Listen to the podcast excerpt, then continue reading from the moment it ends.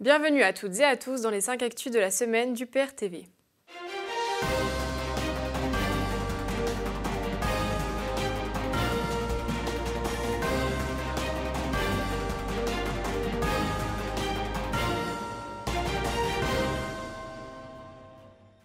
Contrairement aux années précédentes, Emmanuel Macron n'a pas adressé ses vœux de Noël aux Français. Rompant avec la tradition, le président de la République a été cible de nombreuses critiques. Et en même temps, étant donné la situation, il devient de plus en plus difficile pour le locataire de l'Élysée de présenter ses vœux de Noël aux Français.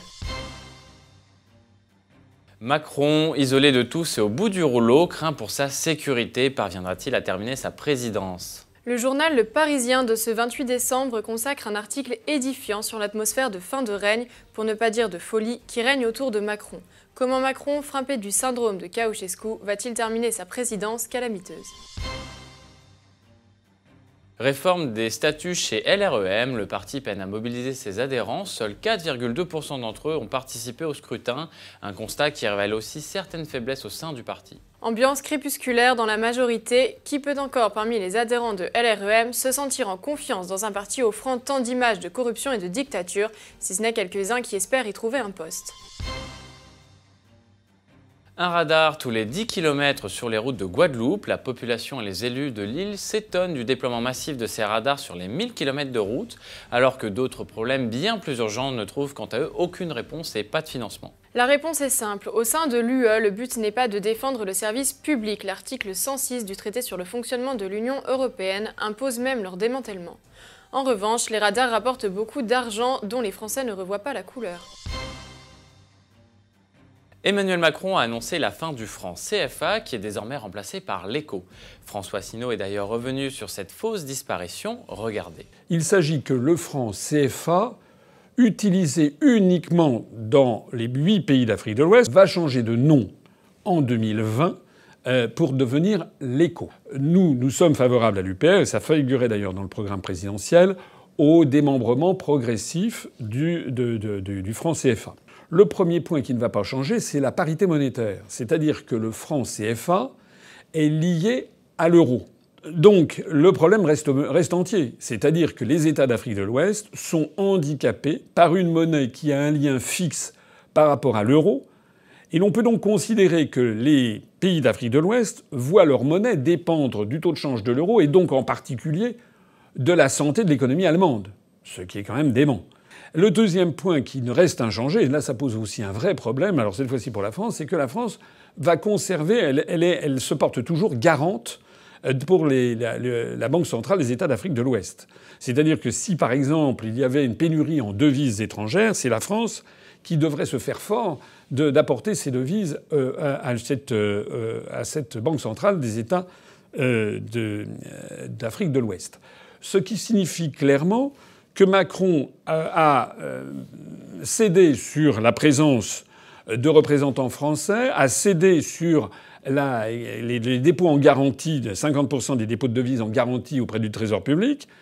Mais en revanche, il a, accepté de garantir toujours, euh, toujours ses États. C'est-à-dire que la France euh, sort encore une fois dans cette histoire perdante, puisque elle devait auparavant la contrepartie des garanties, c'était justement le dépôt de 50% des devises au Trésor public français. Personnellement, j'estime que si euh, il faut euh, laisser leur pleine et entière souveraineté aux États d'Afrique de l'Ouest, il faut aller jusqu'au bout.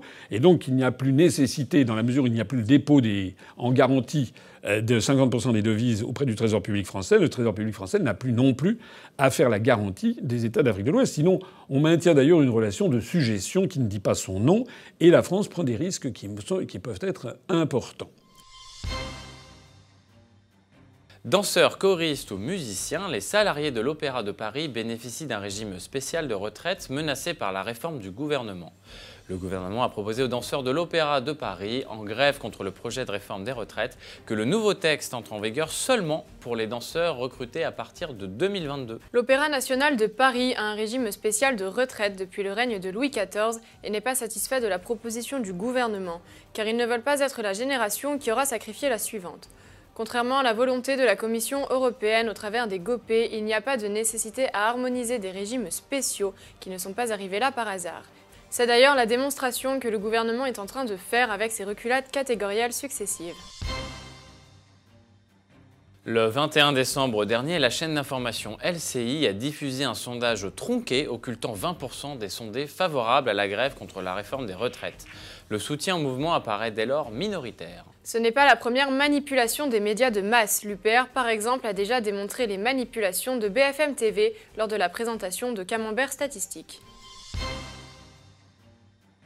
Le conflit social sur la réforme des retraites est entré jeudi dernier dans sa quatrième semaine avec des transports toujours très perturbés par les grèves et toujours sans aucune porte de sortie visible et avec de nouvelles journées d'action prévues. La France est menottée par l'Union européenne, comme le démontre le point 10 des GOPÉ, dont l'application est rendue obligatoire par l'article 121 du TFUE. La modification des traités de l'UE est quant à elle bloquée par l'incapacité des 28 États à avoir une politique commune. Le seul moyen de débloquer la situation est à court terme d'abandonner cette réforme insensée et à moyen terme de se libérer de l'Union européenne. Les contrôleurs aériens devraient voir leur avantage maintenu avec l'ouverture des droits à 52 ans et l'âge pivot fixé autour de 56 ans. Une grève massive n'est pas à l'ordre du jour tandis que les négociations avec le gouvernement se poursuivent. Le gouvernement tente ce qu'il a toujours fait jusqu'à présent, diviser pour régner en espérant qu'en cédant sur certaines professions clés, la mobilisation faiblisse. Et des garanties généreuses sont aussi en vue pour les régimes spéciaux d'EDF et d'Engie. Patronat et syndicats discutent depuis plus d'un an et demi pour rendre la transition vers un régime universel moins brutal pour leurs salariés au statut. Il reste à s'accorder sur les garanties de conversion des droits acquis. Si la France n'était pas dans l'UE, il n'y aurait pas de GOPÉ et donc pas de réforme des retraites. Et donc la transition serait encore moins brutale pour EDF et Engie puisque les salariés pourraient garder leurs régimes spéciaux. Sous la pression politique, Ursula von der Leyen promet de revoir les règles de la concurrence qui ont empêché la fusion entre Alstom et Siemens. Entre-temps, le commissaire à la concurrence, reconduit dans ses fonctions, a mis de l'eau dans son vin. Quand bien même la réforme de la politique concurrentielle serait voulue, l'unanimité des 27 États membres serait-elle vraiment atteignable pour permettre la réforme des traités européens? La réponse est évidemment non. À partir de 2021, l'exigence en fonds propres durs des banques de la zone euro va diminuer de 0,9% en moyenne. Selon nos calculs, ce sont ainsi près de 70 milliards d'euros de fonds propres que les banques pourront employer à d'autres usages. De quoi brouiller les négociations en cours sur BAL 3. Les pressions du lobby bancaire ont réduit le peu de sécurité qui avait été mis en place lors de la crise financière de 2007-2008. En cas de nouvelle catastrophe bancaire, ce sera malheureusement les peuples qui trinqueront. L'impact du rachat de l'Ukrainien Motor Sich par des intérêts chinois. François Asselineau revient sur les conséquences géopolitiques de la vente de cette entreprise aéronautique. En effet, la Chine va maintenant pouvoir devenir un acteur de premier plan dans ce secteur. Il faut tirer de cette affaire que les Chinois actuellement, et depuis maintenant un certain nombre d'années, ont vocation, la volonté, tout le monde le sait dans, dans le métier, veulent absolument prendre pied parmi les plus grands fabricants de l'aéronautique, notamment des avions civils, mais aussi des avions militaires ou des hélicoptères. Il se trouve que les Chinois avaient des décennies de retard, notamment sur la fabrication des moteurs. Il va se passer que maintenant que les Chinois viennent de racheter Motor Sich, on peut leur faire confiance pour y mettre ensuite le paquet pour moderniser encore et encore cette euh, usine, ils viennent de gagner et de mettre la main sur des décennies d'avance en matière de moteur. Donc le retard qu'ils avaient, eh bien, ils viennent de le combler comme ça. Brexit à présent, où Boris Johnson tient sa promesse de réenclencher avant Noël un processus parlementaire qui avait déraillé fin octobre. Le texte doit encore être amendé à la reprise des travaux de la Chambre des communes prévue le 7 janvier. Contrairement à la séquence précédente, durant laquelle May avait subi la pression de Bruxelles, c'est désormais Johnson qui négocie en position de force, car pour éviter un Brexit dur qui les pénaliserait, les européistes vont devoir faire des concessions. Nord Stream 2 à présent, Donald Trump signe la loi imposant des sanctions contre le gazoduc qui doit relier la Russie et l'Allemagne. Les États-Unis craignent que le gazoduc n'accroisse la dépendance des Européens vis-à-vis du gaz russe et veulent imposer des sanctions aux entreprises associées à la construction de l'ouvrage. Et surtout, en l'absence du Nord Stream 2, ça serait la dépendance au gaz de schiste américain qui pourrait s'accroître chez les Européens. En représailles, Moscou pourrait étendre la liste des citoyens américains interdits d'entrer en Russie. Moscou déploie le missile hypersonique Avant-Garde, son arme absolue.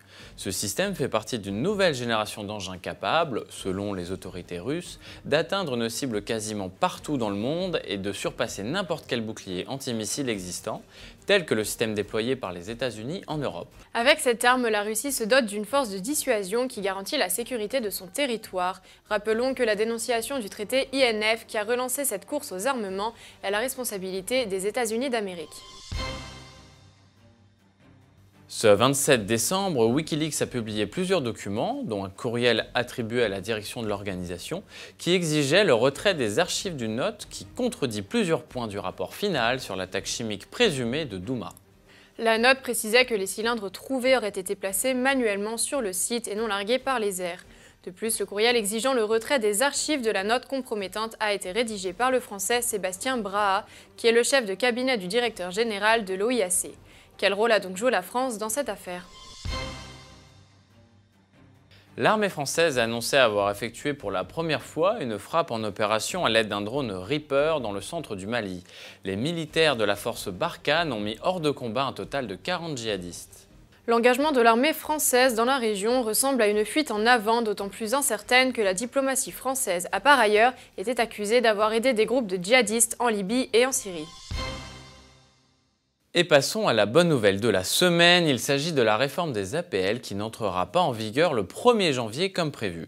Le gouvernement a annoncé avoir repoussé au 1er avril l'entrée en vigueur de la réforme des aides personnalisées au logement. Cette réforme vise à mettre en œuvre la contemporanéité des APL, c'est-à-dire leur calcul à partir des revenus actuels du bénéficiaire et non plus de ceux qui remontent à deux ans comme c'est le cas actuellement.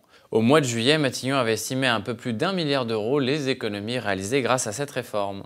Même si la raison évoquée est une demande de délai de la part de la CNAF, le gouvernement semble tout de même obligé d'atténuer ses politiques d'austérité face à la contestation et aux élections municipales qui arrivent en mars 2020. Et voilà, c'est tout pour cette édition. Nous vous disons à très bientôt pour une nouvelle vidéo. Et d'ici là, nous nous joignons à toute l'équipe du PRTV pour vous souhaiter une excellente année 2020. À bientôt.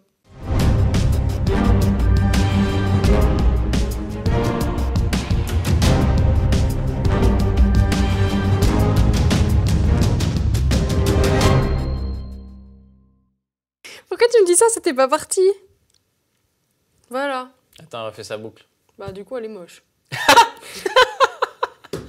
bah ça va, je vais changer une fois. Elle s'est vendue 15 fois sur laquelle. Euh. Attends, c'est quand même sur le mot contemporanéité hein, que je me suis planté, on est d'accord?